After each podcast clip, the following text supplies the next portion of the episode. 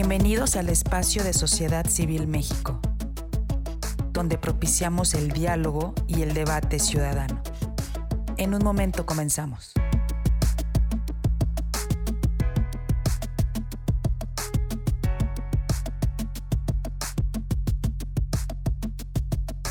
Ana Lucía, ¿cómo estás? Buenas tardes.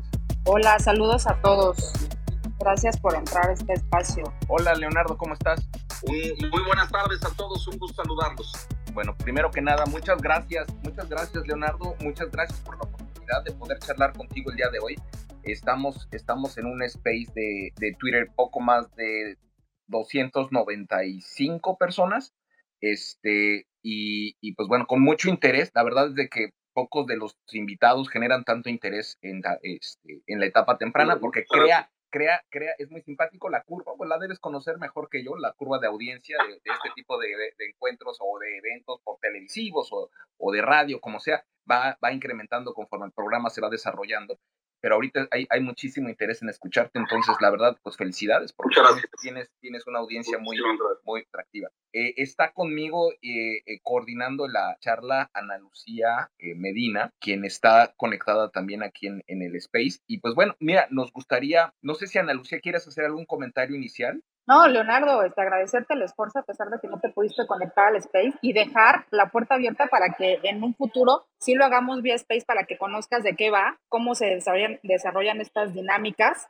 y que no te pierdas la oportunidad de, de, incursionar en los spaces de Twitter. El, el, no, es, es, es, una, es una experiencia nueva, es una experiencia nueva y este, tú el tiempo lo, tú nos dices, tú controlas el tiempo. Nos gustaría mucho, y, quizá, y hemos intercambiado mensajes antes de, la, de esta charla, eh, no, tú tenías algunas impresiones muy claras de lo que está pasando en el ámbito político mexicano, algunas de tus impresiones, la interacción que has tenido con ellos, las reformas que están ocurriendo y todo lo que está, todo lo que nos está, hijo, yo no sé si, si distrayendo o, o realmente nos está, nos está eh, presionando como sociedad a ser más observantes. Si quieres hacer algún comentario inicial. Y, pues, claro que sí.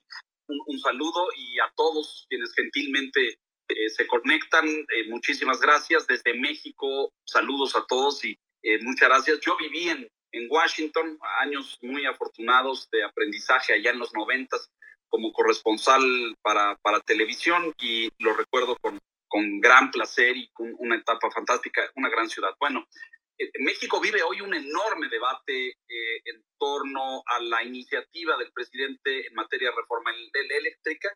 Eh, fue presentada la semana pasada al Congreso. Rápidamente, ambas comisiones en, en, diputados pues la, le, le dieron una, una repasada rápida y la aprobaron eh, bueno, están en ese debate. La idea es pasarla al Pleno lo antes posible. La intención del Ejecutivo es que llegue al Pleno pronto. Vamos a ver si eso se consigue. El gran debate es que pues, la reforma plantea modificaciones al texto constitucional, eh, cambiar una serie de preceptos que están vigentes desde la reforma del 2013, la reforma de Peña, digamos, eh, que planteaba la participación del capital privado y de la iniciativa privada en generación, cogeneración de energía y, la reforma de este gobierno pretende pues cerrarle la puerta tajantemente a eso, eliminar eh, la participación del sector privado, eliminar, eliminar esto. el texto de la reforma dice a la letra, al día siguiente de aprobada quedarán suspendidos y cancelados los permisos y los contratos de generación eléctrica en manos de particulares y también cancelados los certificados de energía limpia. Entonces, hay un gran debate en términos de que todos los expertos en sector energético dicen que es una reforma retardataria que nos manda para atrás en el tiempo a consolidar nuevamente un monopolio en materia eléctrica, que sería la Comisión Federal de Electricidad, y eliminar este escenario creado en los últimos cinco años de múltiples actores, inversiones internacionales, empresas de otras partes, etcétera. Entonces, el gran debate está Somos en Sociedad Civil México. Eh, Morena y el gobierno conseguirán los votos para eh, hacer la reforma constitucional. Ustedes saben que para ello hace, forma, hace falta una cosa que se llama reforma calificada, tanto en diputados como en el Senado. Morena no los tiene después de las últimas elecciones de junio. Y la estrategia del gobierno ha estado en doblar, lo pongo así entre comillas, presionar al PRI reúne los diputados necesarios para darles la mayoría calificada y aprobar la reforma constitucional. Entonces, el gran debate hoy está en al interior del PRI. Fíjense ustedes, curiosamente, eh, el debate no está entre Morena y otras fuerzas políticas, o entre si la reforma es buena o mala, o entre si tiene avances o retrocesos.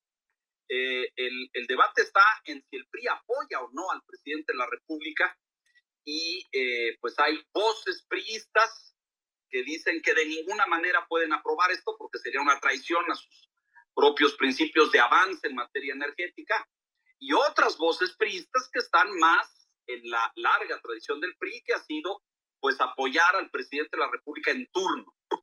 Pues ahí está el debate, hay corren versiones en los círculos políticos de que el presidente ejerce presión mediante expedientes en contra de priistas destacados, gente que ocupó cargos y eh, pues funciones relevantes en, la administración pasada, a quienes, dice el gobierno, pues les tienen guardados ahí algunas evidencias de conductas, eh, pues por decir lo menos inadecuadas o ilícitas. En los medios no hemos visto nada de esto, es importante señalarlo, es decir, nadie ha visto un expediente en contra de Alejandro Moreno, presidente del PRI, o en contra de eh, Rubén Moreira, coordinador de la bancada del PRI en la Cámara, o en contra de Miguel Ángel Osorio Chong, coordinador del PRI en el Senado. Nadie los ha visto, pero eh, pues corren versiones en los círculos políticos de que estos expedientes existen y que con eso están presionando a los legisladores del PRI para apoyar la iniciativa del presidente. Entonces, eh, hay más debate político en torno al futuro del PRI en este sentido. Hay quien dice que si el PRI vota a favor de la reforma del Obrador, va a significar un, un, suicidio político de este partido y que se va a convertir en un partido eh, pues eh, complementario, menor, un partido vejiga, dicen algunos. En fin, es que es temprano aún para adelantar vísperas, es temprano aún para decir qué va a pasar. Morena cuenta con sus aliados, el PT y el Verde, y el bloque opositor hoy está conformado por el PAN, PRD, Movimiento Ciudadano, y se supone que el PRI, pero el PRI todo parece indicar que va a tener un voto fragmentado, dividido, unos a favor y otros en contra de la reforma. Así está más o menos, Gabriel Analú, el debate en estos momentos. Leonardo, oye, a ver, estamos hablando ahorita del tema, bueno, tú, tú empezaste hablando del tema de la, de la reforma energética presentada por el presidente. No sabemos qué va a pasar. Hay quien dice que seguro se aprueba y quien dice que no. La verdad es que está la moneda en el aire. Pero creo yo que a ver, está sucediendo un fenómeno bien interesante, Leonardo, y no sé si tú lo has notado. En redes sociales y de parte de muchas organizaciones ciudadanas, nos hemos movilizado mucho porque estamos preocupados por el tema. Y lo quiero hilar con un tema que tú manejas muy bien, porque, y aparte te quiero decir que extraño mucho tu, tu, espacio en WFM en el cual hablabas de educación, porque se nos fue tu espacio también justo cuando, cuando también se nos fue la reforma educativa y la prueba PISA, y pues se nos fue la esperanza, ¿no? De este largo camino que apenas empezábamos a trazar en materia educativa, y no hubo esta crispación, no hubo este movimiento, no hubo esta reacción, tú fuiste de los pocos que levantó la voz, has escrito mucho respecto a, lo amenazante que resulta las condiciones que, en las que se encuentra eh, la educación en México. Eh, anular la reforma educativa tal vez no nos preocupó tanto a los mexicanos como sí nos está preocupando la reforma energética. ¿Qué sucedió ahí? y por qué es un tema que se quedó apagado y que es sumamente preocupante porque apenas empezaban a sentar las bases y ahora junto con el COVID pues, se, se creó una bomba mortal que está amenazando la educación en México y que sabemos que es un proyecto de largo plazo que ya empezó muy mal con, con, con, la 4T. Entonces,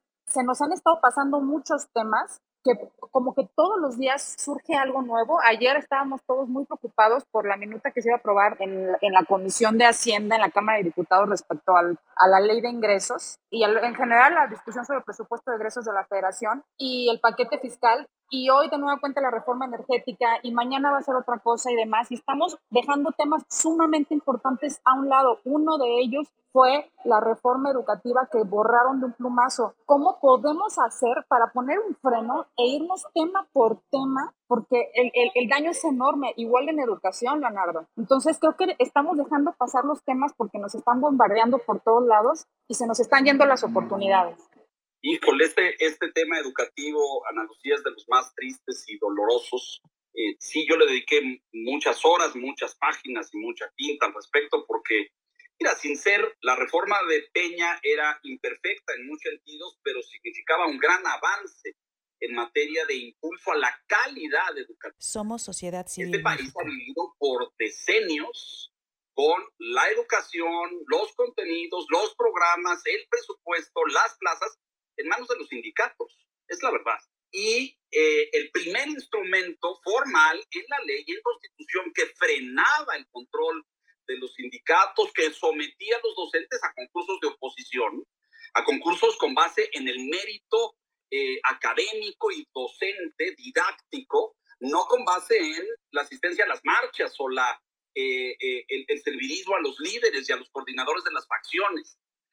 Eh, pues fue la de Peña y pues, impulsaban cosas favorables, evaluación, etcétera. Lo que pasó ahí fue que López Obrador pactó con la, con la coordinadora nacional Trabajadores de la Educación en Oaxaca, en Oaxaca, en Chiapas, en Michoacán, etcétera, eh, y les prometió la cancelación de esta que ellos dijeron insistentemente la mal llamada reforma educativa eh, a cambio de respaldo político y de votos. Y les cumplió, les cumplió cabalmente López Obrador ganó, es historia, por todos conocida, y en el primer año de gobierno presentó la iniciativa para echar para atrás la reforma.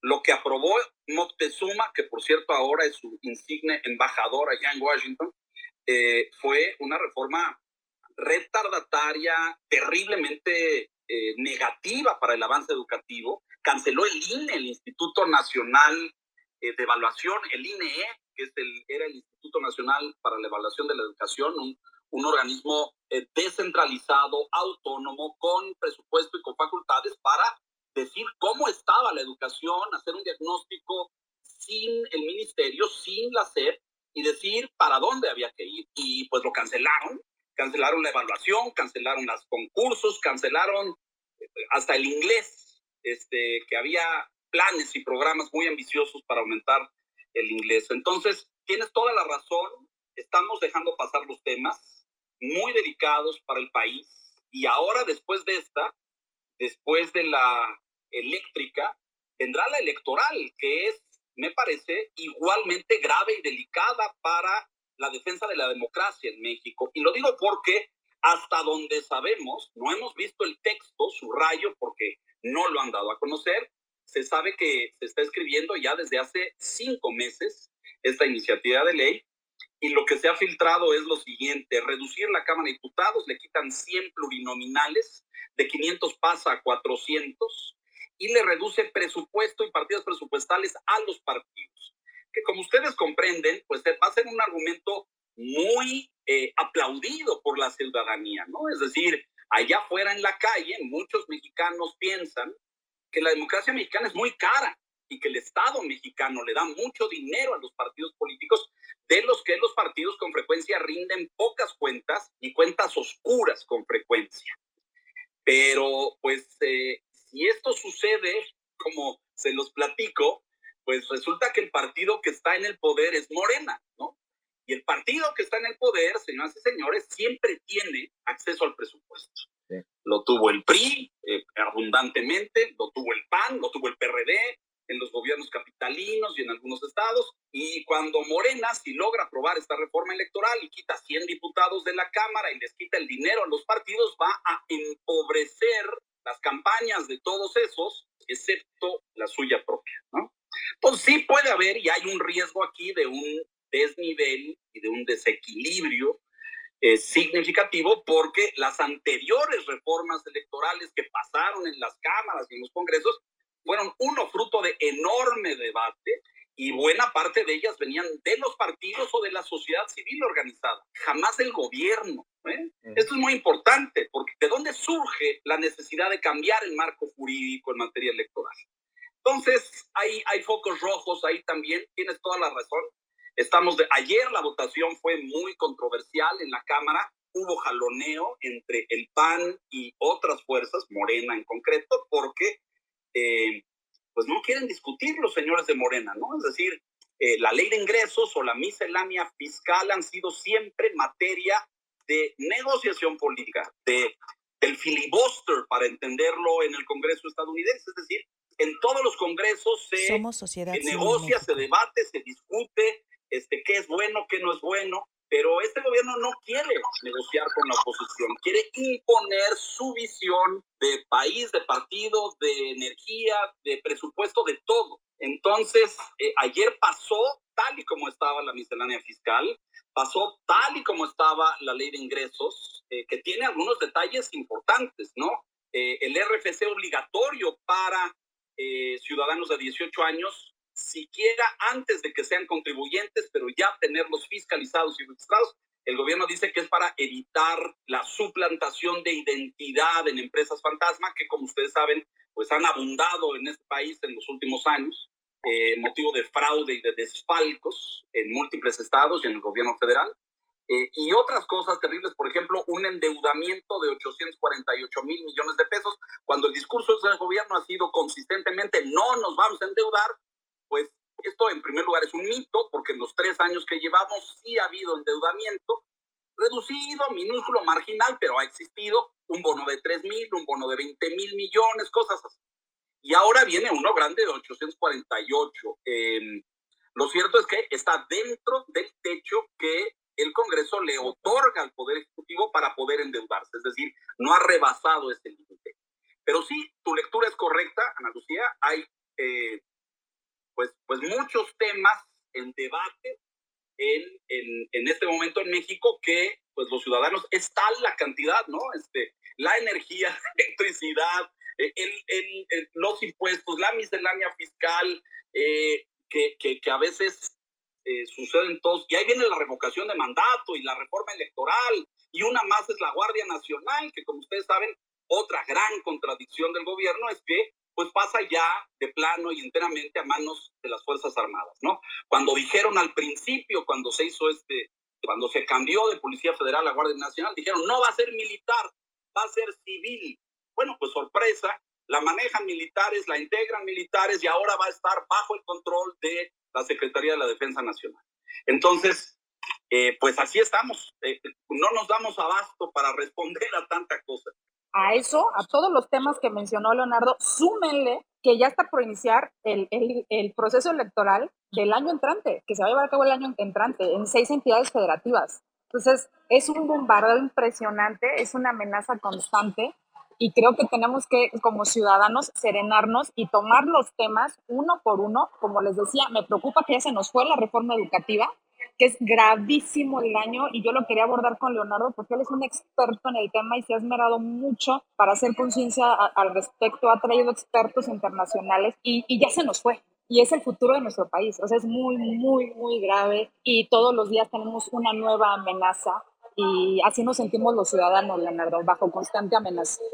Es correcto, lo comparto enteramente. Y viene de fondo este debate. Les recomiendo, por cierto, que seguramente ya vieron y si no aprovecho para decírselos, el último libro de Jesús Silva Herzog Márquez que se llama La Casa de la, de la Contradicción y hace un análisis de verdad de, de muy altas miras sobre la democracia mexicana y nos explica qué nos ha pasado en México, a lo mejor del 97 para acá o del 2000 para acá en términos de la presencia de pleno en los poderes eh, federales de otros partidos, en el Ejecutivo y en parlamentos y en congresos de oposición, etcétera, etcétera.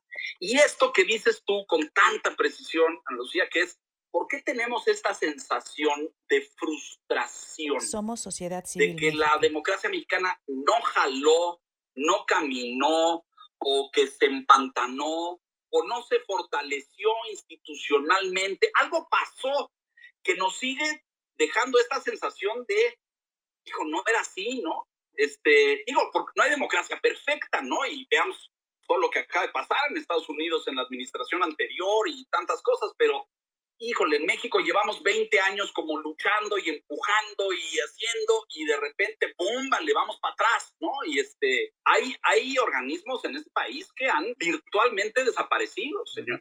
La Comisión Nacional de Derechos Humanos, que era un organismo vital, creado en los noventas para defender a esos sin voz que durante años el Estado mexicano había atropellado, bueno, pues hoy está cooptada por una incondicional de la 4T y del gobierno. No hemos vuelto a escuchar nada de la Comisión Nacional de Derechos Humanos en dos años y medio, no existe.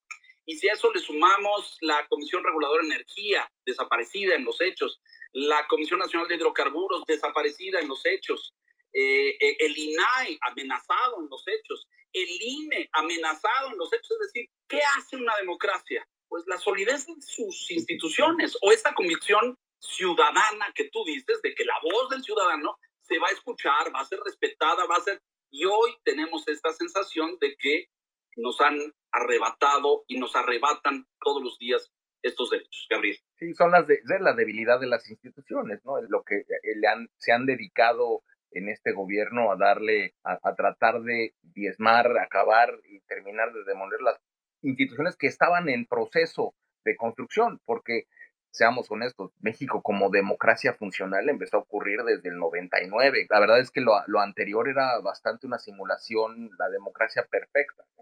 Es lo que estamos diciendo y, es lo, y precisamente eso es lo que nos une a nosotros todos los días, estar, estar atentos en este tipo de espacios y lugares de encuentro.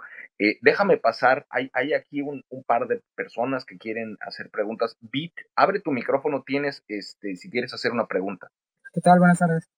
Ya, gracias por el espacio, pero este, lo que les quería comentar, no sé si sea como de doble filo este, lo de la reforma energética, pero bueno, ese era mi, mi comentario realmente. Entonces, este, gracias, gracias no, no sé si tengas alguna reflexión, Leonardo, respecto de, de este doble filo que tiene la reforma energética. Coincido plenamente, creo que el presidente gana, gana, está en posición de ganar de los dos lados una habilidad política que le debemos reconocer, ¿no? Es decir, pierde ganando o gana perdiendo, digamos, pierde la reforma, no pasa en el, en el Congreso y él todo, de todos modos le saca rédito en lo electoral, en lo político, en el mensaje, la resistencia del conservadurismo, dice él eh, repetidamente, ¿no?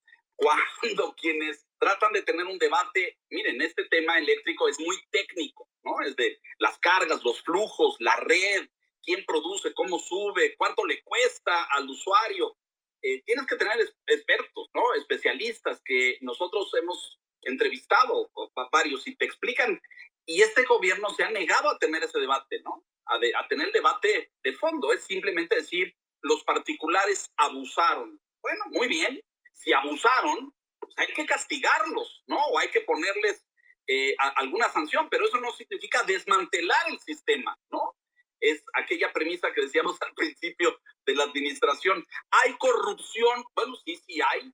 Vamos a castigarla, ¿no? Hay que, hay corrupción, pues hay que hundir el barco. Oiga, no, porque pues en el barco vamos todos. Eh, no hunda el barco, mejor eche fuera de borda las ratas o castíguelas, pero no hunda el barco.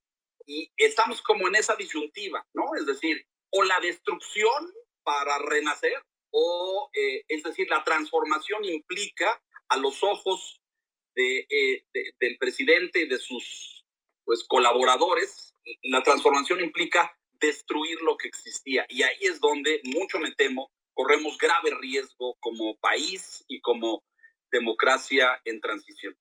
A ver, Rolando, ¿tienes alguna pregunta, comentario? Sí, gracias, sociedad. Mira, nada más, eh, muy breve. Y mi pregunta sería la siguiente, Leonardo. Después de la revocación de mandato, será el pretexto ideal para que López pueda presentar en su caso lo que antes de la pandemia traía muy marcado, que era básicamente la nueva constitución moral, que así le llamaba. ¿Cuál es tu opinión al respecto? Porque, y con esto cierro, pues México pasó muy rápido del voto de castigo a ser castigado por su voto y de ser un peligro para México, hoy López Obrador es una amenaza cumplida. Muchas gracias. Qué, qué, qué gran, qué, qué, apología esa. Eh, no lo había visto así, pero es cierto. Muchas gracias eh, por el comentario. Eh, hay, como una técnica eh, que utiliza muy hábilmente el, el, presidente, que es echar a andar algunas cosas para probar la reacción de la ciudadanía. ¿no? Entonces, si ustedes recuerdan, como que iniciaron la extensión del mandato aquel del señor Bonilla en Baja California, que luego la Suprema Corte de Justicia rechazó, pero pues ese individuo estaba pues muy próximo a, a torcer la ley eh, y en vez de ser electo por dos años, como decía en ese momento la ley electoral en el Estado, extenderse cuatro. Fracasó y no pasó, la Suprema Corte hizo un, un, gran papel. Somos sociedad civil. Yo veo la intención de eh, Andrés Manuel Obrador de la continuidad de su proyecto, no necesariamente en que él permanezca en el cargo. Ha descubierto que tiene muchas ingratitudes y que no es eh, las eh, vivas y los vítores que reciben la plaza pública, sino uno tiene que tomar decisiones muy incómodas y que le desagradan, que con frecuencia evade, y dos, eh, tiene que controlar. Él, él tenía esta, a mí me parece romántica idea de que, ¿se acuerdan ustedes aquello de las escaleras se barren desde arriba? Y el ejemplo de que la corrupción se acababa porque él llegaba al poder y que como él era honesto, pues por osmosis el resto del sistema se transformaba. Pues a tres años, eso, señoras y señores, no ha sucedido. ¿no? Es decir, eh, él sí es honesto en su persona y ha tratado de construir un equipo de colaboradores lo más honesto que se pueda, pero pareciera que hay algo en el sistema que eh, con lo que se ha estado peleando insistentemente, eh, y es pues que todos en distintos cargos, niveles, funciones, responsabilidades, pues llegan a los cargos públicos con la expectativa de hacer negocio o de obtener licencias o de tener contratos o de tener prebendas de alguna naturaleza que les permita crecer su fortuna. Ojo cuando digo todos, lo pongo entre paréntesis, por supuesto, pero él pensaba, tenía esta, no sé, peregrina idea de que pues ya, él llegaba y esto cambiaba por su fuerza moral. Recuerden ustedes cuántas veces hemos escuchado esto en, en la mañanera. Eh, bueno, y ha redescubierto que no. Ha tenido que separar a colaboradores muy cercanos de su gabinete y de su equipo más íntimo, porque descubrió que estaban haciendo negocios, porque descubrió que estaban haciendo este, pues, lo que se ha hecho siempre, ¿no? Este, una representación y un contrato y una gestión y un porcentaje y este tipo de cosas. Y él le molesta eso profundamente. Entonces, yo no veo en este momento, y lo respondo con toda claridad, la, la, aportación que haces en el sentido de la extensión cada tres años, etcétera. Eh, hemos visto que la extensión de Arturo Saldívar como presidente de la Corte fracasó, ¿no? Y fracasó no por la, eh, bueno, por la bonomía del propio ministro presidente, sino porque todos los indicadores dentro de la Corte, en el aparato judicial y en la sociedad decían que no, que era incorrecto, que el señor tenía que cumplir su encargo, pero no prolongarlo. Eh, entonces, yo tengo la impresión de que el Obrador ha recibido suficientes señales de que no procedería extender su mandato. Ahora, eso no significa que esto ya aquí ya se acabó, ¿no? La selección de Claudia, y ahí entramos un poco, sociedad, al tema de la sucesión consiste justamente en la continuidad de su proyecto. Eh, Claudia Sheinbaum representa la continuidad de la 4T a pie juntillas. Los otros dos candidatos competitivos de, la, de, Morena, que son Ricardo Monreal y Marcelo Ebrard, cada uno tiene carrera política propia, tiene vuelo propio. Han ocupado cargos, responsabilidades, han, han, han, gobernado, es decir, no su carrera entera se la deben Andrés Manuel López Obrador. No es el caso de Claudia. Claudia ha construido lo que ha hecho políticamente al lado y bajo el amparo de el hoy presidente de México. Entonces, lo que yo veo es que toda la energía del presidente está abocada a fortalecer a Claudia como potencial candidata y como su sucesora, marginando a Monreal, que le ha sido absolutamente eficiente en el Senado a lograr aprobación de sus iniciativas, varias de ellas, les quiero decir, por unanimidad, ¿eh? un trabajo legislativo de Monreal, de un bordado político de altos votos. Y qué decir de Marcelo, que le ha cumplido, vete por las pipas, vete por las vacunas, vete por... Y Marcelo le ha cumplido también con una eficiencia y una lealtad eh, a toda prueba. Y vemos señales todos los días de que son marginados, de que ni siquiera están en el concurso, en la contienda. Él se ha manifestado a favor de este mecanismo de las encuestas, porque ustedes saben que pues las, las controla perfectamente. A Monreal ya se la hicieron, recuerdan ustedes, en la jefatura de la Ciudad de México. Claudia Sheinbaum respondió de inmediato que ella estaba a favor de las encuestas, faltaba más, pues, lo dice el caudillo, y el señor Monreal de inmediato dijo que no, que él no estaba a favor, que se buscaran otros métodos. Eh, Marcelo, más cauteloso, ha dicho que él va a esperar los tiempos y que va a jugar dentro de Morena. Entonces, lo que les quiero decir es que yo no veo la reelección ni la extensión del de mandato de Andrés Manuel, no lo veo. Espero no equivocarme, de verdad, de todo corazón. Yo deseo que cumpla su encargo, cumpla su mandato y se vaya cuando la ley diga que tiene que ir. Ahora, tenemos esta coyuntura de la revocación de mandato. Esta es una cosita muy importante inventada para hacer una campaña a medio momento. No iba a suceder ahora, en el 2022. Iba a suceder en las elecciones de junio pasado. Pero recuerden ustedes que por presión del Congreso y por la Corte se movió al año entrante, por presión del INE, por no empatar la revocación con las elecciones para impedir que el titular del Ejecutivo hiciera campaña en favor de sus candidatos y de su partido. Entonces, esta semana, la semana pasada, tres partidos de oposición, PRI, PAN, PRD, presentaron un recurso de inconstitucionalidad en la Corte para cambiar la redacción de la pregunta, porque la redacción está hecha casi para un refrendo a su gobierno, no para revocarlo. Hay que cambiar esa redacción. Vamos a ver qué dice la Corte. Pero lo que yo veo es la continuidad y la extensión. Andrés Manuel está obsesionado con la historia, se quiere meter a los cuadros de la historia, quiere estar parado junto a Cárdenas y junto a López Mateos en la eh, expropiación de la industria eléctrica. Ahí quiere estar.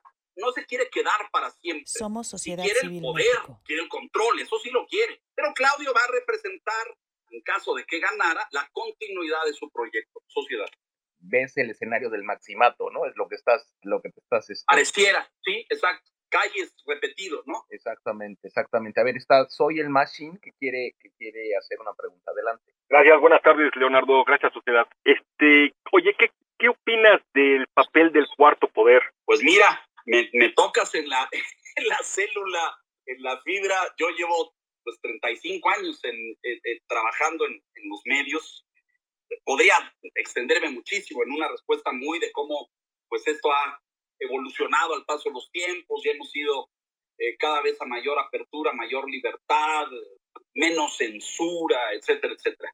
Eh, yo hago un ejercicio de autocrítica y creo que a los medios nos ha faltado, y lo digo con profundo sentimiento de autocrítica, y nos ha faltado investigación, y nos ha faltado, sí hay mucha crítica, ellos dicen, la 4T y el gobierno dicen que es el presidente más criticado de la historia. Yo niego esto y pues los remito a lo que fue criticado Peña Nieto y su casa y su familia y la corrupción y la, y la Casa Blanca y, y, Hay miles de, temas por los que Peña Nieto fue enormemente criticado. Y si nos vamos para atrás con Calderón, igualmente. Es decir, eh, a mí me parece que ellos exageran cuando dicen que son muy criticados. Lo que sí creo, y hago un ejercicio de autocrítica, es que nos ha faltado a los medios, nos ha faltado investigación, nos han faltado datos. Cuando nos dicen allá afuera, fíjense ustedes esto, que llegan todos los días a los medios mensajes de que la corrupción no se ha acabado y de que le siguen pidiendo comisiones y moches y esto, y nosotros no lo hemos probado cabalmente. Eh, existe esta percepción de que sigue pero pues hay que proponer evidencias, ¿no? No, no, no solamente es una cosa que uno pueda repetir, hay que, hay que demostrarlo. Los constructores, por ejemplo, la gente que hace desarrollos inmobiliarios, dicen que pues le siguen pidiendo lo que les pedían antes, ¿no? Entonces, es delicado esto. Yo creo que a los medios nos ha faltado. Yo le reconozco al señor López Obrador una potencia como comunicador inédita en nuestra historia reciente, ¿no? Es decir, Fox era chocarrero y simpaticón y decía tontería y media y, la gente le, tenía simpatía y eso captaba la atención, pero la, el dominio de la escena pública que tiene y ejerce Andrés Manuel no lo habíamos visto, eh, eh, yo creo que nunca. No vivía cuando gobernaba Lázaro Cárdenas, pero pues no había los medios que tenemos ahora, ¿no? Este, eh, Andrés Manuel es un maestro en esto, no solamente en las cosas que ya todos sabemos y ustedes saben, en poner agenda, en manipular los temas, en, en descalificar al otro. ¿no? Fíjense ustedes cómo va minando la credibilidad de un opositor, un partido, un organismo, algo, para que cuando estalle el tema, 10 o 12 o 15 días después, ya le fue cortando el piso. Entonces ya darle un, un, un, trancazo es muy fácil. Somos sociedad civil. Es un maestro en eso, lo ha hecho con un dominio político increíble, eh, como pocos diría yo. Tiene, aunque lo niegan, se los puedo yo decir con toda certeza, un aparato digital poderosísimo que ha de costar pues varios millones de pesos, porque ahí hay una reserva de bots y de trolls que se activa desde Palacio Nacional con Jesús Ramírez como el gran eh, operador y director de esto. Uno critica al presidente en redes sociales y te cae al día siguiente una cascada o de forma inmediata una cascada de mentadas de madre, descalificaciones, señalamientos, come cuanto hay, salta para atrás, chayotero. O sea, te hacen pedazos en redes porque criticas a el líder de la 4T. Y esto no es, ellos dicen que es espontáneo, pero cuando tú consultas a los expertos en esta materia y miden los flujos del comportamiento en redes, ahí pueden ver con toda claridad cuáles son orgánicos y naturales y cuáles son artificiales, cuáles vienen de, computadoras y de servidores. Entonces, eh, ese ejército existe y está ahí y se usa. Eh, pasajes que les puedo eh, citar brevemente, aquella asiaga tarde del operativo militar en contra del hijo del Chapo, recuerdan ustedes, donde fue detenido y estaba la DEA esperándolo en Toluca con un avión para llevarse a los Estados Unidos. Y ahí se arma el asunto y le hablan al presidente que iba volando en vuelo comercial y hasta que aterriza contesta y da la orden de soltarlo. Ahí se activó esa red de bots y de trolls de una forma inusitada para ganar el debate público en redes y defender al presidente de que había tomado la decisión correcta. Cuando había una crítica extendida en redes, decir, pero ¿cómo lo deja ir? ¿Cómo lo suelta? Activaron al, ejército de trolls y de, bots y ganaron el debate. Al final, la defensa era eh, Entonces, él ha sido un maestro en la polarización, en crear esta diferenciación, liberales, conservadores, ficha, todas estas cosas que hemos vivido hasta un poco cómicamente de comedia. Pero es muy penoso, porque esto se ha extendido a la sociedad mexicana, ¿no?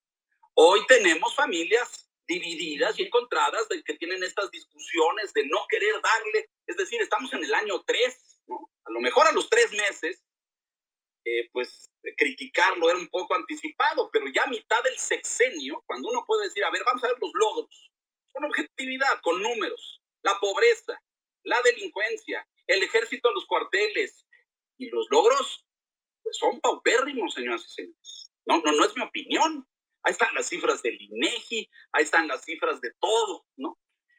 Y esto pues no le gusta, entonces es esta creación de la polarización le da instrumentos para decir que la resistencia de las clases medias o de los aspiracionistas, como tan célebremente insisten decir, eh, pues ha provocado que tengamos esta profunda división. Eh, los medios creo que hemos hecho un pobre papel ahí porque nos ha faltado investigación, nos han faltado elementos para poder decir eh, las cosas equivocadas. Podemos hacer muchas mesas de debate, tenemos todas las cifras económicas. Miren, el tema de los programas sociales de los que ellos se sienten tan orgullosos es un desastre porque el censo es oscuro, no lo publican, tiene nombres repetidos, en fin, es un... Ayer le, le hicieron un montaje al señor John Kerry, que vino como enviado especial de los Estados Unidos a Chiapas a verificar el programa este de Sembrando Vidas. Y, este, y salió muy eh, eh, contento, eh, muy elogioso porque felicitó al presidente, felicitó al programa, dijo que México, fíjense ustedes nada más, esta, México era aliado en el cambio climático con Estados Unidos y que nosotros cuidábamos el planeta cuando aquí producimos y generamos electricidad con combustible la, la forma más sucia y contaminante en el planeta de hacer electricidad. Y, y, lo que sucedió, lo escribí hoy en, en, el financiero, pero le hicieron un montaje. Nadie le dijo al señor Kerry, escuchen bien, señoras y señores, sociedad, que pues aquí el programa este ha pagado talar para pagar. Es decir, han talado árboles existentes para volver a sembrar y que reciban el beneficio del programa social. Así de escandaloso es el tema. Y la denuncia no es nuestra, la denuncia es de Human Rights Watch, que ha señalado que más de 72 mil hectáreas en territorio mexicano, Chiapas, Quintana Roo, se deforestaron para que ese programa tuviera verificativo, para que fueran, sembraran árboles nuevos y cobraran el beneficio. Al pobre señor Kerry, pues nadie le advirtió que pues el programa tenía sus trampitas, ¿no? Que se habían hecho algunas trampas, pero al gobierno no le importa. Entonces, bueno, en resumidas cuentas, a los medios nos ha faltado, nos ha faltado señalar, nos ha faltado puntualizar, nos ha faltado demostrar sobre todo, sociedad. Pero ¿qué crees que sea, cuál crees que sea el factor? ¿Es, ¿Es, falta de financiamiento de ese tipo de investigaciones o miedo a la represalia política o miedo a, a perder concesiones de medios o qué es lo que hemos hablado con muchos, muchos reporteros de, que han participado y han venido aquí o gente que hace periodismo de investigación y nos dice, bueno, es que eso cuesta. Este, y pues eh, invita, a, apoya a mexicanos contra la corrupción o apoya a, artículo 19. ¿Tú, ¿Tú, dónde lo ves? ¿Es una cuestión de recursos o es una, o es una cuestión de miedo? No, no, déjenme darles un poquito de contexto, porque esto es muy importante. Un mérito de esta administración de aplauso. La administración de Enrique Peña Nieto, escuchen ustedes con atención, eh, los números registrados oficialmente, que puede que no sean los finales, pero hasta el quinto año de su gobierno, eh, esa administración había gastado, escucha bien, sociedad, 62 mil millones de pesos en medios. Es decir, un promedio de 12 mil millones por año, lo que nos daría mil millones de pesos al mes. Tú imagínate ese dinero entregado desde el gobierno de México a los medios, todos, ¿eh? Prensa, radio, TV, cables locales, estaciones de radio locales, en fin, a todos lados. Eso creó una terrible distorsión en el mercado. Mm. ¿Cuál distorsión? Pues que ya nadie salió a buscar ni un cliente, ni un anunciante, ni un suscriptor, ni nada. Pues si el dinero llegaba, compadre, ¿para qué salías a buscar algo? ¿no? Estaba garantizado el ingreso un mérito de la 4T es que llegó el suelo observador y le cerró la llave a ese dispendio brutal y escandaloso. ¿Qué pasó? Los medios tuvieron uno, todos, ¿eh? Redujeron salarios de sus colaboradores y talentos, redujeron partidas para investigación. Esto que les han dicho a ustedes que es cierto, investigación cuesta dinero porque tú tienes que poner a uno, dos, tres investigadores y reporteros a hacer un trabajo que te va a dar una pieza o un producto una vez al mes o una vez cada tres semanas y tú les pagas todos los días. ¿Me explico? Entonces, redujeron salarios, redujeron partidas de investigación, redujeron eh, programas y contenidos. Vean ustedes las páginas de varios diarios. No, voy a mencionar ninguno para que nadie se sienta aludido, pero pues teníamos diarios impresos de 40, 60, 70, 80 páginas al día. Hoy tenemos unos de 25, de 30. ¿no? ¿Por qué? Porque pues eso cuesta dinero, el dinero dejó de llegar a los medios y dejó de haber... Es decir, yo aplaudo la decisión de la 4T de de haber retirado esos fondos sucios o por debajo de la mesa a los medios. Eso fue muy sano, me parece. Y los medios les ha costado mucho trabajo reaccionar a eso. Es decir, eh, han reducido redacciones, han reducido, vean ustedes las páginas website, las páginas web de los diarios son como el 30% de lo que eran, todas. Y no voy a mencionar nombres nuevamente para que no brinque uno ahí a decirme que, que no tengo el dato preciso, pero todas son más reducidas de lo que eran. Entonces, eh, sí hemos sufrido eh, en ese sentido. Yo creo que es muy sano que hayan retirado esos dineros. Había una distorsión brutal. Incluso cuando esto empezó en el 2018, yo pronostiqué pues el cierre de varias estaciones de radio locales en los estados y de varios diarios locales en las entidades de la República. Porque este es un modelo que se reprodujo a nivel federal, sociedad. Se reprodujo en los estados. Los gobernadores hacen uso ostentoso de estas cosas. Bueno, se acabó ese dinero, ya no llega ese dinero y los medios han tenido que echarse para atrás. Esto en la línea financiera.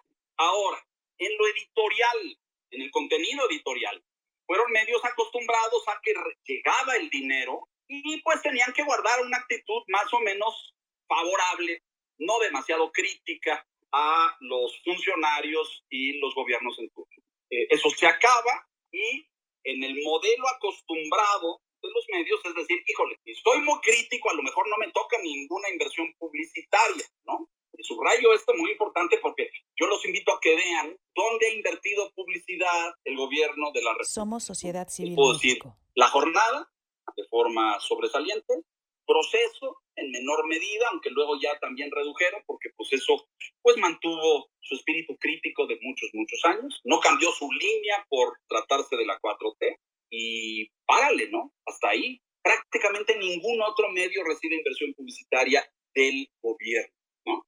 Es muy impresionante. No, es, Los medios se echaron para atrás, y se echaron para atrás, con esto quiero decir, su línea editorial se moderó, se mesuró probablemente en la lógica de algunos dueños esperando que llegara inversión eh, gubernamental.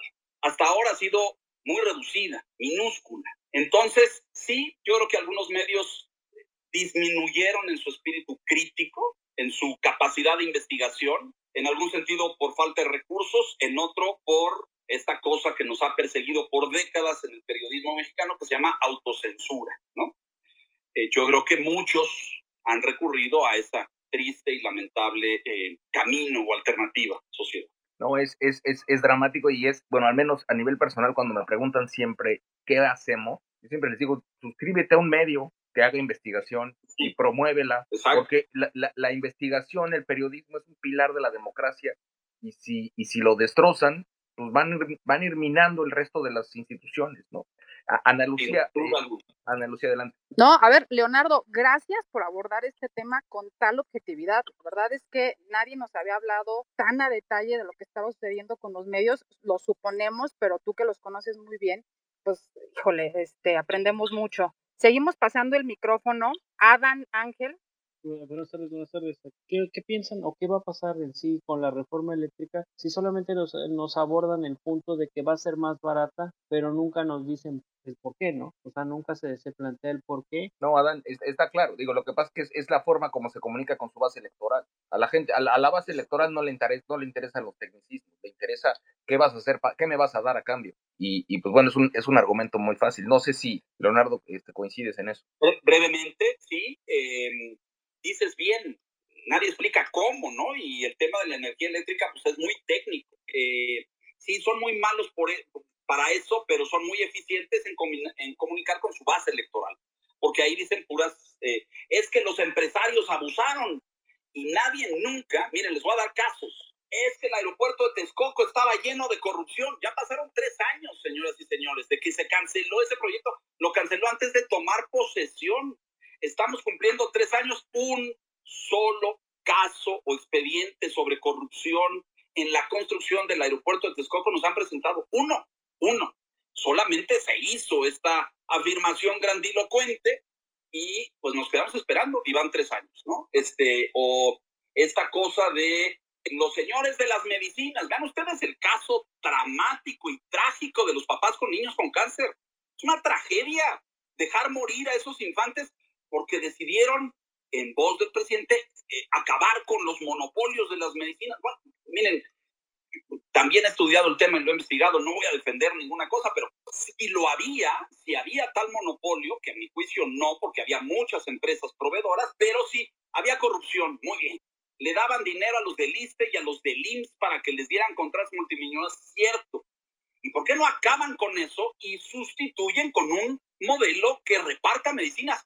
Tengo datos de doctores del ISTE, del IMSS en sus clínicas que tienen que ir a comprar las medicinas a la farmacia de su bolsa, porque los pacientes no tienen medicamentos. Eso, señoras y señores, es verdaderamente inaceptable. Este país tenía corrupción, sí, mucha. No sé si se haya acabado, pero había medicinas en los hospitales y los niños con cáncer recibían su tratamiento. Hoy no, hoy no, porque dijeron que había que acabar con eso, estaba mal, había corrupción y sí lo acabaron, pero vean ustedes las consecuencias. Ahora, a dos años de distancia, ¿ya lo suplieron con otra cosa? No, no lo han suplido. Entonces, pues sí, ese es el discurso, ¿no? Este, vamos a tener energía más barata. Todos los especialistas dicen, y se los digo rápido, la iniciativa contempla fortalecer el monopolio de un solo proveedor de energía, que es la, la CFE, la Comisión Federal de Electricidad.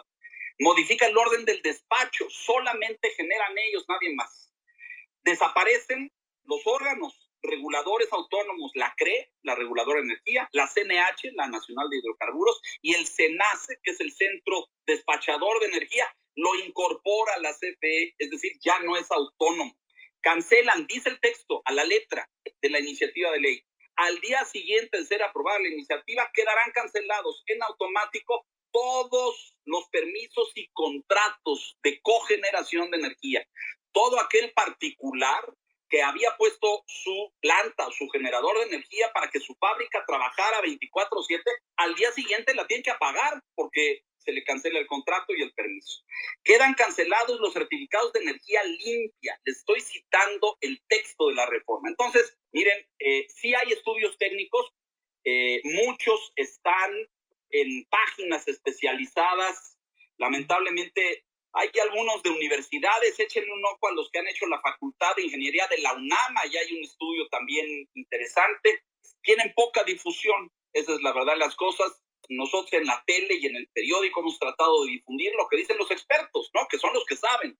¿Qué dicen eh, los, los expertos en energía? ¿Qué dicen los abogados? ¿Qué dicen los financieros? Y les voy a dar el resumen de lo que nos han dicho. El resultado de ser aprobada como está podría ser apocalíptico tendrá una catarata de juicios y demandas contra México en tribunales nacionales e internacionales por afectar pues tantas y tantas inversiones. Tendrá un grave problema financiero porque miren, esto tampoco lo dice el gobierno. Muchas de esas empresas que se echaron a andar para hacer energía eólica o fotovoltaica tienen la panza, fondos de inversión internacionales, pero escuchen bien, también tiene afores que son fondos de todos los trabajadores de México. Le van a dar crán a los ahorros de los trabajadores de México porque ya salió el ilustrísimo don Manuel Bartlett del viernes, lo vieron ustedes a decir que no va a haber indemnizaciones.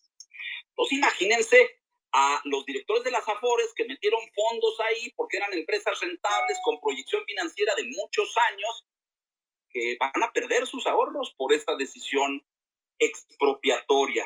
Y por último, es gravemente contaminante. Es decir, eh, vamos a contaminar como los países más sucios del planeta en el mundo porque vamos a seguir generando con combustóleo, que son los residuos de la petroquímica y de la refinación del petróleo. Entonces, por todos lados, la reforma eléctrica presentada es nociva para el país, sociedad. Eh, seguimos pasando el micrófono. Eh, Fernando, Fernando Soto de Mexicanos contra la Corrupción. ¿Cómo estás, Ana Lu? ¿Cómo estás, social? Mi querido Leo, ¿cómo estás? Fer Sotogey. Hola, Fer, qué gusto. Qué gusto saludarte. Oye, Leo, ah, me gustaría que nos platicaras tu visión del Poder Judicial. ¿Cómo lo ves tú? ¿Qué sientes tú el Poder Judicial como este, este posible poder autónomo que realmente logre consolidarse yendo hacia adelante y, sea clave en el evitar que se destruya el país como tal? Pues mira, a mí eh, me había quitado el sueño, Fer, con toda honestidad, porque cuando eh, queda en el periodo del presidente López Obrador la designación de más de uno, de varios ministros de la Corte, todavía viene uno este diciembre, porque concluye el periodo del ministro Franco, deben saber ustedes, es decir, va a ser el tercer ministro de la Corte eh, propuesto por el Ejecutivo. Recuerden ustedes que esto lo decide el Senado, pero pues los que ha propuesto el presidente López Obrador se han sentado ahí. Y yo estaba muy preocupado de que también tomara control ya absoluto, de, ya tiene el control del legislativo, o lo tuvo los tres primeros años, pues tomara también el del judicial. Y para mi sorpresa grata, he visto fallos de la Corte que han mantenido autonomía e independencia. Fallaron en contra de la extensión de mandato de Bonilla, fallaron en contra de, eh, varios, fallaron, fíjense, un, un, tema que parecería tonto, una señora de una familia muy acaudalada, relacionada a medios, por cierto, que el SAT le debía mil millones de pesos y la Corte falló a favor de la particular y no a favor del SAT. Y el presidente se enojó, ¿no? Y al día siguiente este, los regañó desde el evento matutino circense este que sostiene todos los días y dijo que imagínense nada más, mil millones que le darían tantas becas y de comer a tantos mexicanos en vez de pagárselos a la señora. Recuerden que el presidente tiene una visión muy distorsionada de la ley y muchas veces lo hemos escuchado decir primero la justicia o siempre la justicia antes que la ley. Pues sí, lo que pasa es que la justicia en abstracto, pues no existe. La justicia tiene verificativo a través de la implementación de las leyes Somos sociedad que han sido votadas y aprobadas por los legisladores y que el Poder Judicial vigila, observa y hace cumplir. Entonces, pero él con mucha frecuencia pasa por encima de estas cosas porque las considera leyes neoliberales o leyes que se aprobaron por una serie de malosos, ¿no? Como si la reforma educativa hubiera sido en perjuicio de México, como dijo, o la reforma energética del 2013 hubiera sido en perjuicio de México. Entonces, yo veo con esperanza ver la recuperación de la independencia y la autonomía del Poder Judicial. He visto fallos equilibrados, sensatos, mesurados. Eh, aplaudí que el ministro Saldívar tuviera la, el decoro y la decencia de no intentar extender su mandato por encima del marco jurídico solamente para complacer al presidente. Lo vi bien, lo aplaudí y espero que de aquí en adelante así siga, ¿no? Tengo esa esperanza, porque si ya no nos queda esa, pues ya empaca y vámonos, ¿no? No sé a dónde, a, a Chalchicomula o no sé a dónde, pero pues es la única eh, esperanza que nos queda, ¿no? Esa y el INE y el INAI y algunos otros pocos órganos aún no cooptados por la 4T. Es algo también, Ana Lucía, de lo que vamos a tener que estar muy pendiente en los siguientes días. La, la, miscelánea, la miscelánea fiscal aprobada ayer incluye, entre uno de sus eh, dardos envenenados, eh, el tema de la deducibilidad de las ONGs o de las fundaciones o de las organizaciones de la sociedad civil. El presidente, como sabemos todos, pues eh, detesta a estas organizaciones. Él siempre las ha concebido o entendido como una máscara del empresariado y que el empresariado utiliza esas organizaciones para hacer críticas al gobierno y estas cosas. Eh, y ahora pues viene un golpe, un dardo mortal a las organizaciones porque si les quita la deducibilidad, pues las va a condenar a desaparecer. Esto es gravísimo. Buena parte de los cambios democráticos de este país se le deben a la sociedad civil de los últimos 20, 25 años. Eh, la transición democrática del, de, de, los noventas, eh, la conformación, ustedes recordarán, a lo mejor hay gente muy joven, pero aquel grupo San Ángel que integraba intelectuales, a políticos de todos los colores y los partidos, fue fundamental para que luego pasara lo que pasó, que fue que llegara otro partido a la presidencia de la República y que hubiera otra mayoría en aquel Congreso histórico del, de 1997. El PRI perdió la mayoría en ese 97. Entonces, no podemos permitir que la organización civil organizada, la, la sociedad civil organizada, eh, sea desaparecida de un plumazo, que se le quite la, de, la deducibilidad, es el instrumento fundamental por el que sobreviven estas organizaciones. Y déjenme darles un contexto internacional. Así funciona en muchos países. ¿eh? Sí, sí, sí. Es decir, en, en, México el CEMEFI, el Centro Mexicano para la Filantropía, una organización fantástica que agrupa a muchas de estas organizaciones, tiene registrados, no me quiero equivocar, pero el último que yo vi, cerca de 40 mil organizaciones de esa naturaleza en todo el país. Más para que tengan una dimensión, en Estados Unidos hay como 280 mil, o sea, vamos, no estamos ni en el, el, el no sé, eh, 25% de lo que hay en otros países. En México, la, o la, organización, la sociedad civil organizada es joven, eh, está en proceso de maduración, le ha costado mucho trabajo institucionalizar procesos para tener consejos independientes, autónomos, que estén cuidando el fin y la misión de cada organización. Y llevamos una lucha en esto pues de, de, de 30 años. No podemos permitir que pues de un plumazo, porque esto disgusta al poderoso, lo eliminen, Hoy hay organizaciones ahí que son críticas al gobierno porque han incursionado en lo político, sí, pero hay muchas que incursionan en cuidar a las madres solteras, a los niños sin escuela, a los campesinos sin ingreso, o sea, el, el abanico de actividades que cubre la sociedad civil es gigantesco y al presidente le disgusta, le molesta, le parece eh, superfluo. Entonces, debemos defender esto a toda costa, sociedad. eh, aquí me están mandando una pregunta sobre el tema de las organizaciones, y cómo entenderlo. Yo, yo creo que básicamente a mí me pareciera que quiere eh, centralizar incluso la filantropía dentro de su dentro de su modelo de estado y que no exista porque la porque la filantropía le funciona a él como como una herramienta electoral. Pues fíjate, fíjate la gran contradicción, ¿no? El gran caso documentado de corrupción de la administración anterior, que es la estafa maestra, este mecanismo mediante el cual se desviaron recursos del, de, diferentes dependencias del gobierno mexicano para campañas electorales que pasaron por universidades públicas y con el respaldo cómplice y criminal, me parece, de muchos notarios en este país que hoy están agazapados y calladitos, pero que fueron cómplices de esa red, pues la hizo una organización de, la sociedad civil. Eh, la hizo Mexicanos contra la Corrupción y la Impunidad, por cierto, que ha sido blanco, contundente y, repetido del presidente de la República. Entonces, ¿qué quiere? Esencialmente quitarles el dinero de sociedad. Eso quiere quitarles los fondos y los recursos para que dependan, las que sobrevivan, que serán muy pocas, pues de fondos públicos y el mantener el hilo y el control. Esencialmente, esa es la estrategia. Ana Lucía un poquito para que dimensionemos lo poco que participamos los mexicanos. En nuestro país hay 33 organizaciones de la sociedad civil por cada 100 mil habitantes y en Estados Unidos hay 670 por cada 100 mil habitantes. Y si no se quieren ah, comparar con Estados Unidos, compárense con países de Latinoamérica. Chile tiene 670 organizaciones de la sociedad civil por cada 100 mil, Argentina 270, Brasil 170, México 33 y esa poca participación está siendo avasallada. Muy probablemente se apruebe esa, esa, esa reforma que ya se aprobó ayer en comisiones, se apruebe en el Pleno. Si es que es, es, es gravísima la amenaza. Y bueno, seguimos pasando el micrófono. Jorge Hinojosa, que ya tienes mucho rato y con mucha paciencia estado esperando el uso del micrófono. Jorge, adelante. Gracias, Ana Lucía, Sociedad. Leonardo, buenas tardes.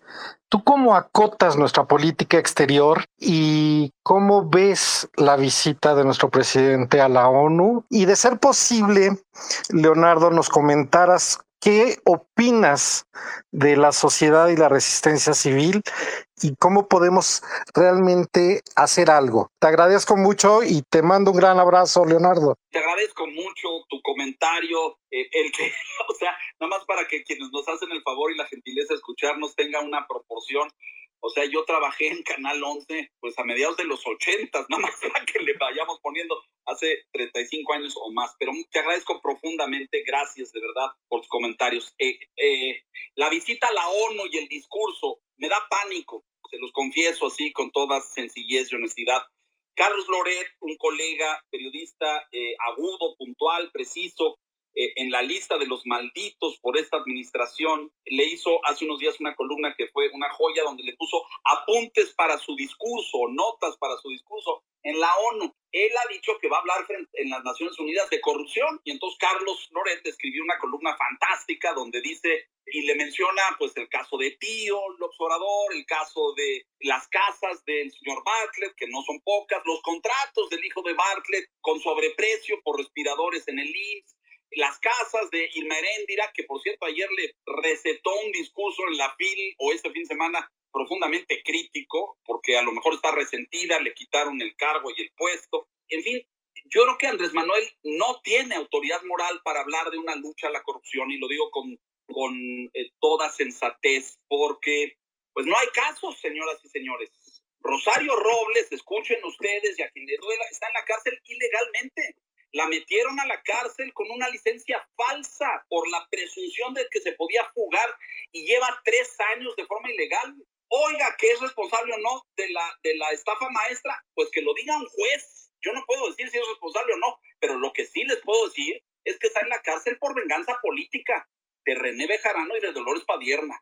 Debiera seguir su proceso y ser sometida a juicio en libertad no hay ningún otro caso. El de el señor Genaro García Luna, para que lo tengan todos ustedes claro, es un caso investigado, procesado en los Estados Unidos por eh, mérito del FBI y por mérito de la DEA, no por mérito de ninguna agencia gubernamental mexicana. Esa es la verdad de las cosas.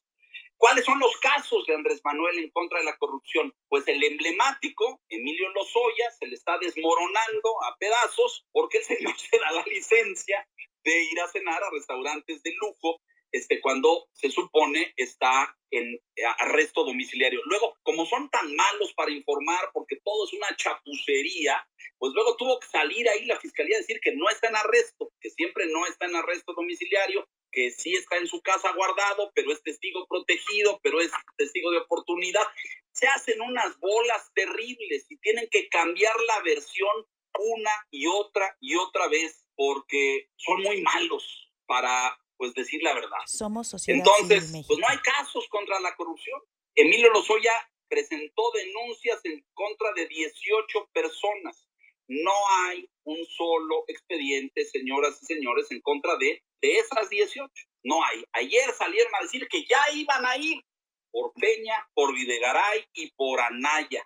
Y pues yo, como todos los mexicanos, estoy aquí esperando a ver pues las evidencias, ¿verdad? Porque esto, señoras y señores, no es de fe ni de retórica matutina.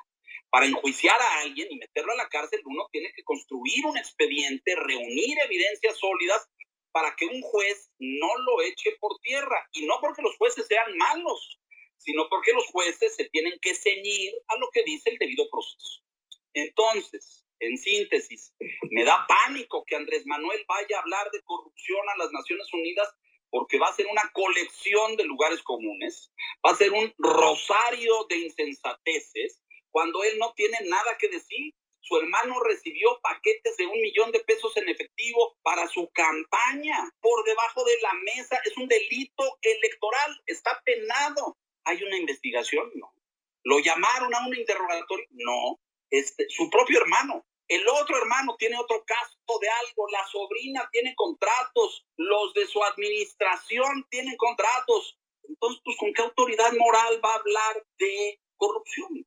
Me parece que la corrupción, y yo lo dije mucho al principio del sexenio, se combate con instituciones, con una fiscalía, con investigadores, con ministerios públicos especializados, no con la voluntad presidencial por buena que ésta sea, porque independientemente de que el caballero tenga o no buenas intenciones para combatir la corrupción, pues hay que ir más allá de la voluntad, hay que construir instituciones, eso hacen las democracias, las instituciones. Peña se tardó en que pasara una iniciativa de ley anticorrupción, se creó la fiscalía, se crearon todas las y luego no hizo nada porque pues no quería que lo sometiera, él quería imponer al fiscal carnal, ¿se acuerdan ustedes? Bueno, no pasó nada, pero Andrés Manuel llegó y guardó eso en el cajón 17 de las prioridades. Aquí no hay fiscalía, no hay ministerios públicos, no hay investigadores, no hay nada, nada. Combatir la corrupción tiene que ir mucho más allá del discurso, tiene que concretarse en acciones jurídicas concretas.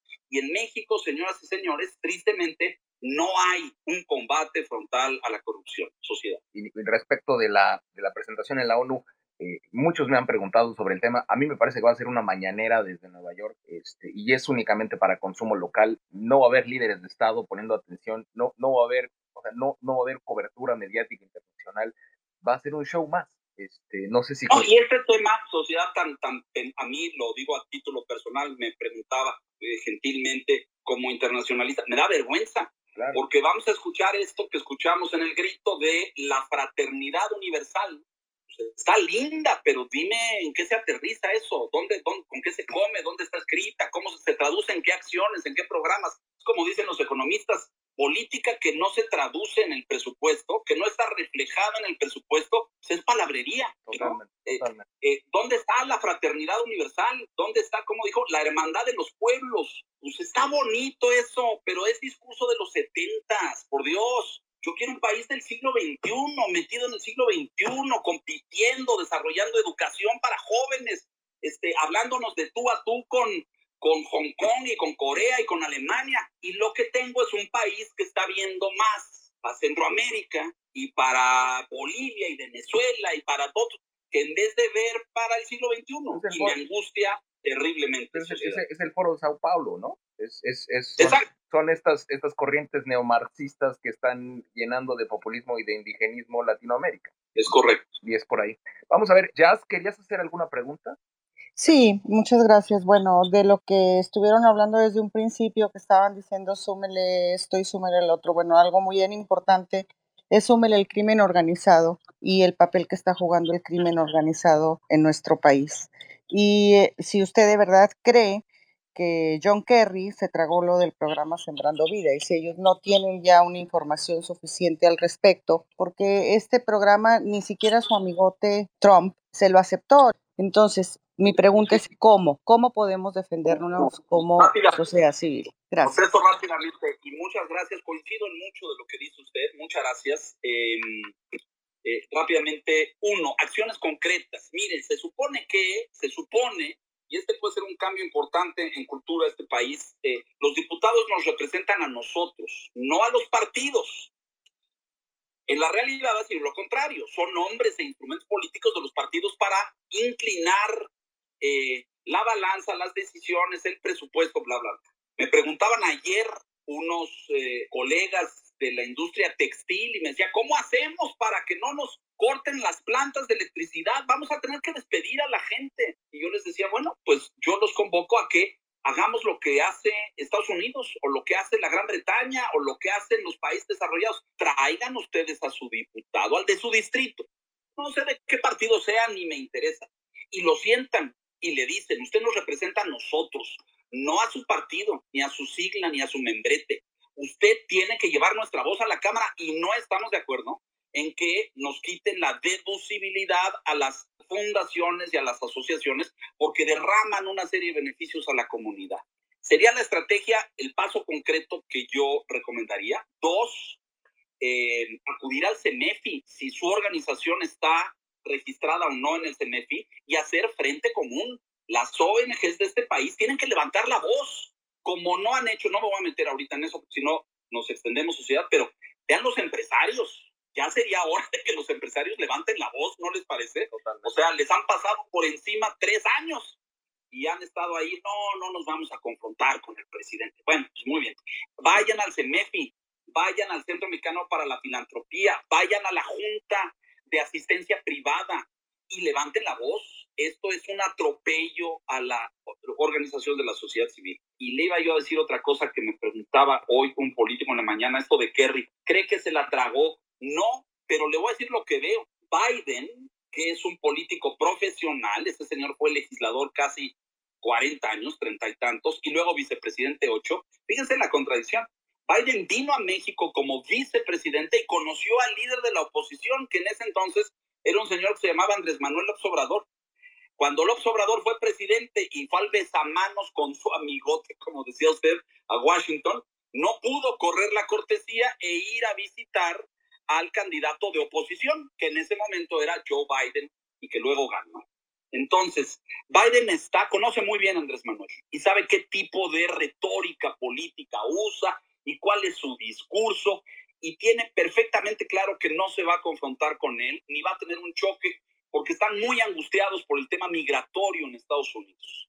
En seis meses a este país, señores, han venido el director de la CIA, el de la DEA, el del FBI, ha venido eh, eh, el secretario Mallorcas de Homeland Security dos veces, ha venido el del Tesoro, ha venido el del Medio Ambiente, ha venido la vicepresidenta Kamala Harris dos veces. Es decir, están muy preocupados. Y la prioridad uno de Joe Biden es el tema migratorio. Y va a buscar a toda costa que el gobierno de México le ayude a contener y a detener a los migrantes. Entonces, Kerry, a lo mejor no se la tragó, a lo mejor al embajador Ken Salazar no le habían pasado ninguna tarjetita de cómo era el programa Sembrando Vidas, pero no están en la tónica de confrontación, eso se lo aseguro. Sociedad. No, es, es digo, y lo sé porque lo sé, el gobierno americano tiene mucho más información de México que el mismo gobierno de México. O sea, Es, este, pero bueno, a ver, es Edna, eh, tienes la, la, manita ahí ya desde hace mucho tiempo. ¿Quieres hacer una pregunta, comentario? Hola, muy buenas tardes, Leonardo.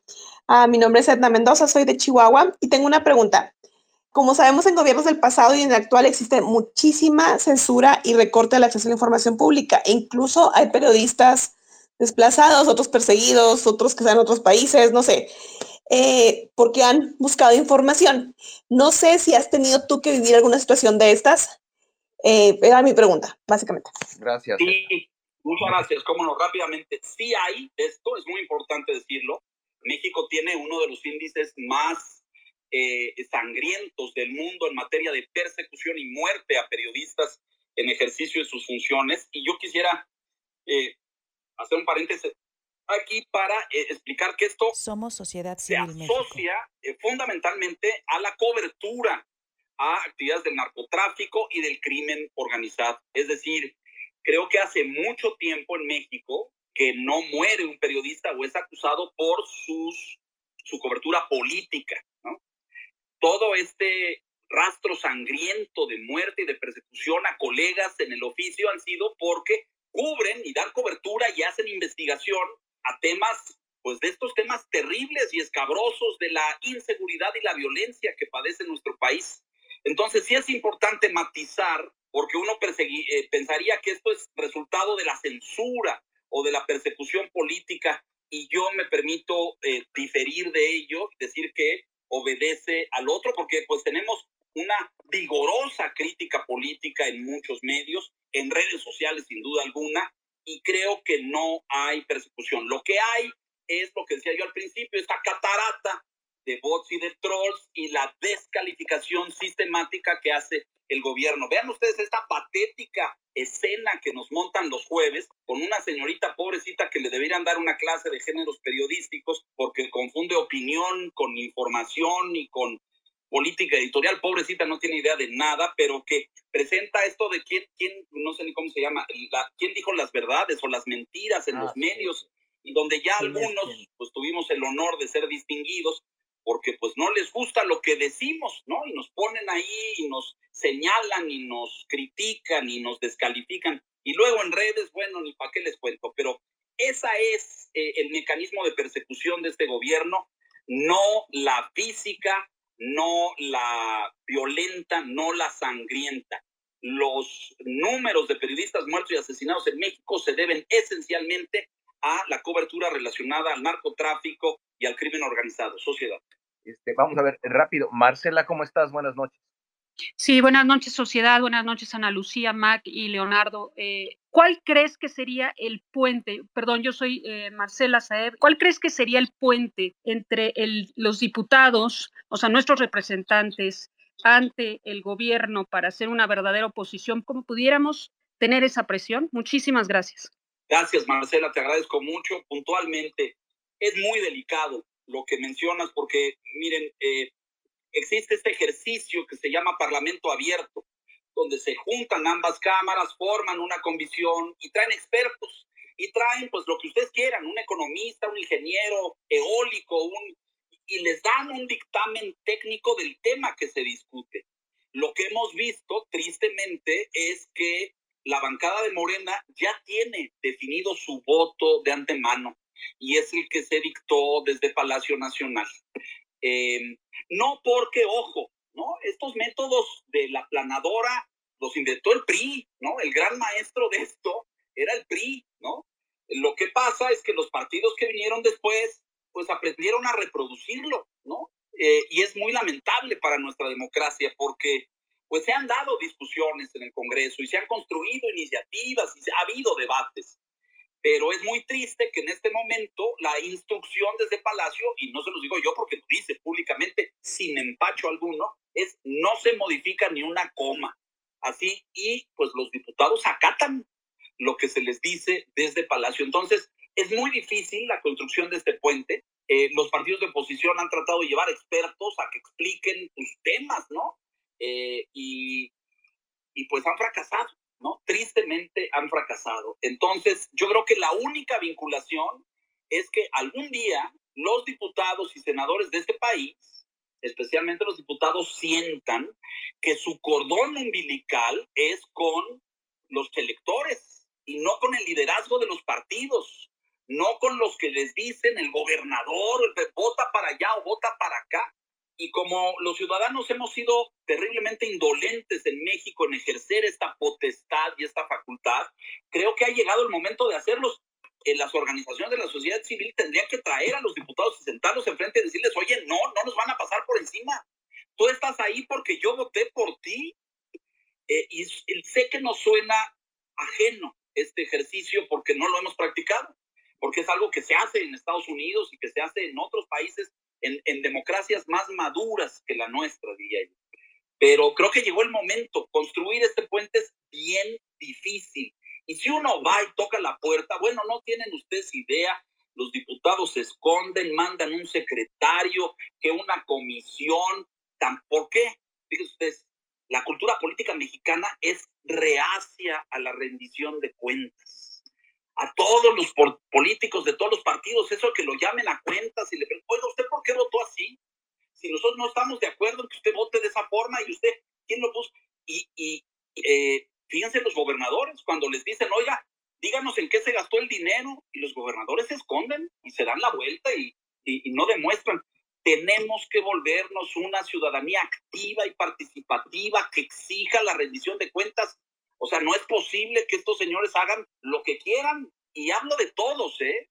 eh entonces, pienso que una forma de construir este puente es, pues, llamándolos a cuentas, irlos a buscar, presionarlos, eh, hacer frente común, eh, por eso el, el, presidente está tan obsesionado en desaparecer las organizaciones, porque son el único mecanismo mediante el cual la ciudadanía le puede exigir a, a sus representantes que actúen de una forma u otra. Sin organizaciones, esa representatividad pues se diluye, simplemente desaparece sociedad. Es precisamente la labor a la que nos hemos enfocado aquí a tratar de construir esos puentes entre nuestros representantes en, la, en las cámaras y la sociedad civil y pues bueno, es, es complicado. No es necesariamente el lugar favorito donde ellos quieren estar eh, bajo el escrutinio de preguntas y del cuestionamiento de la población.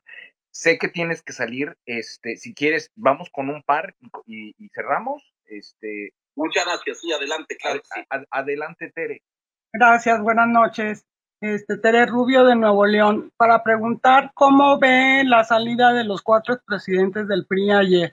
Pues, eh, en fin, eh, miren, el, el, problema del PRI es que, pues, la credibilidad del PRI, les voy a decir mi juicio personal, yo creo que el PRI desperdició una oportunidad histórica que este país les dio en el 2012 de regresar al gobierno y hacer, ellos de, decían que ya habían aprendido, ya habían perdido la presidencia durante 12 años y este país les dio pues la, la oportunidad del electorado de regresar en el 2012 y el programa de gobierno no era malo, ¿no? Las reformas eran algunas de avanzada, etcétera, pero les ganó la codicia, les ganó la corrupción. Entonces, el problema es que, eh, pues el PRI hoy, tristemente, me parece que su autoridad moral está por los suelos.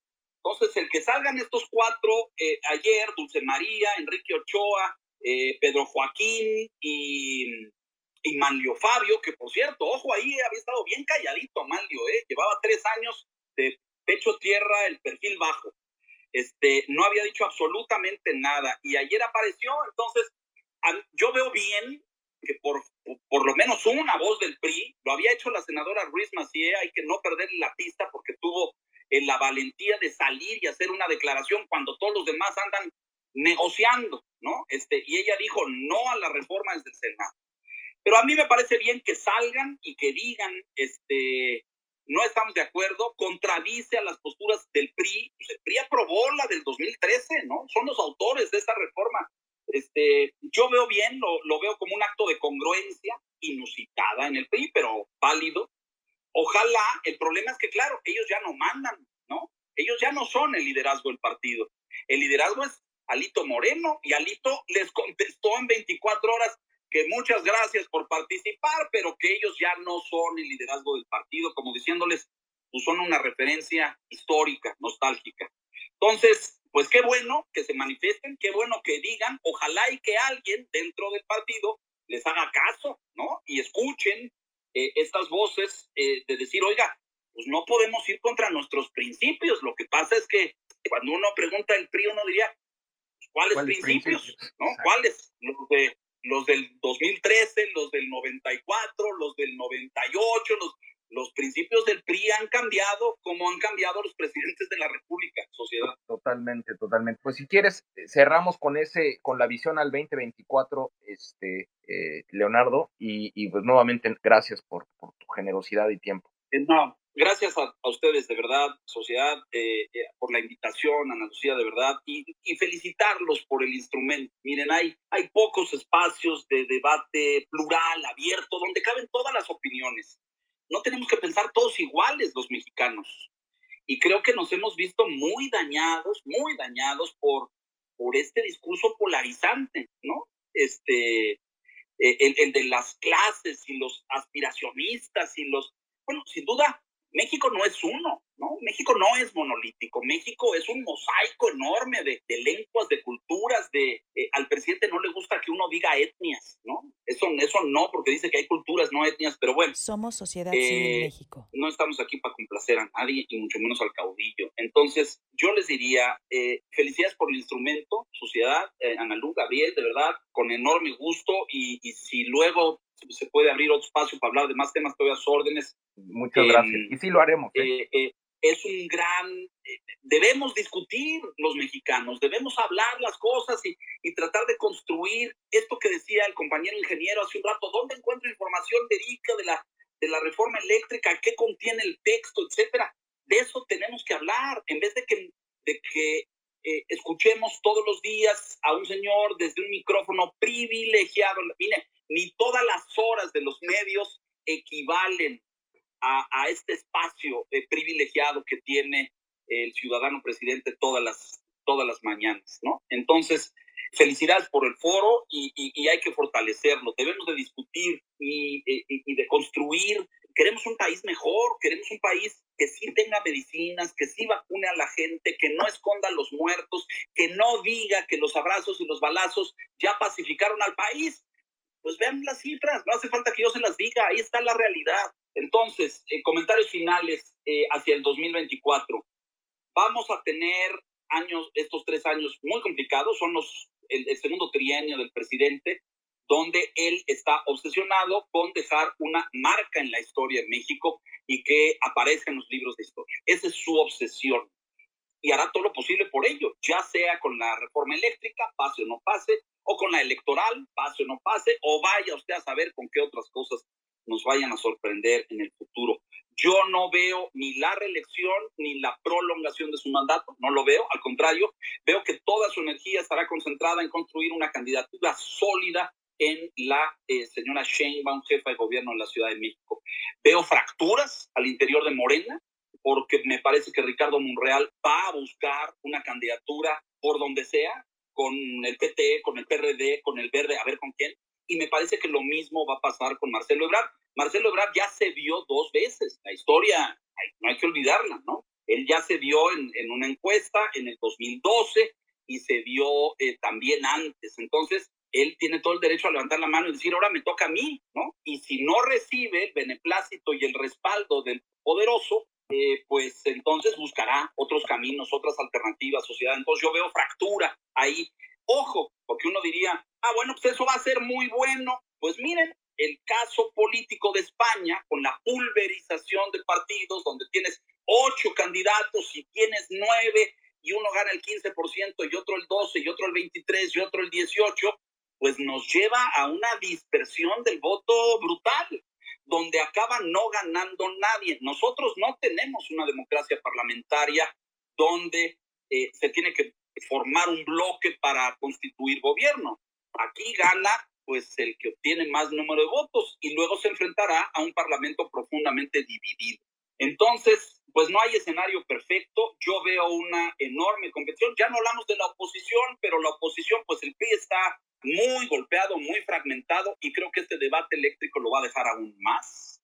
Y no veo un candidato de oposición que unifique a los partidos y que pueda hacer frente a quien se postule por parte de Morena. Entonces, pues vamos a tener años complicados. Yo los exhorto a la participación activa en la sociedad civil, eh, organizada o no organizada, en foros.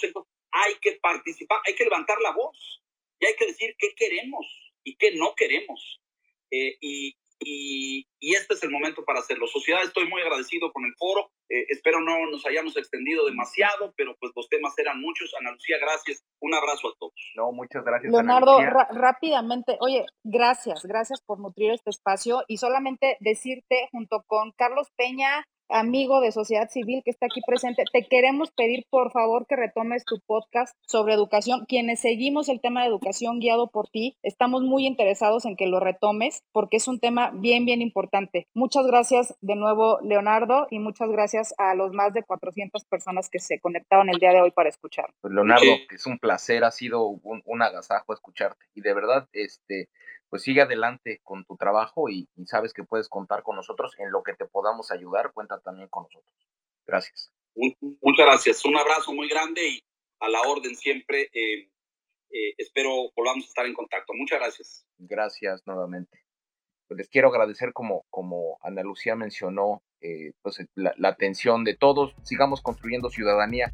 Gracias Ana Lucía, gracias Mac, gracias Marcela, gracias Fernando, Vane, Axel, Argentina. Muchas gracias a todos. Este, Laila, muchas gracias a todos los que participaron. Síguenos en nuestras redes sociales. Estamos presentes en Twitter, Facebook, Instagram, TikTok y YouTube. Encuéntranos como arroba SocCivilMX.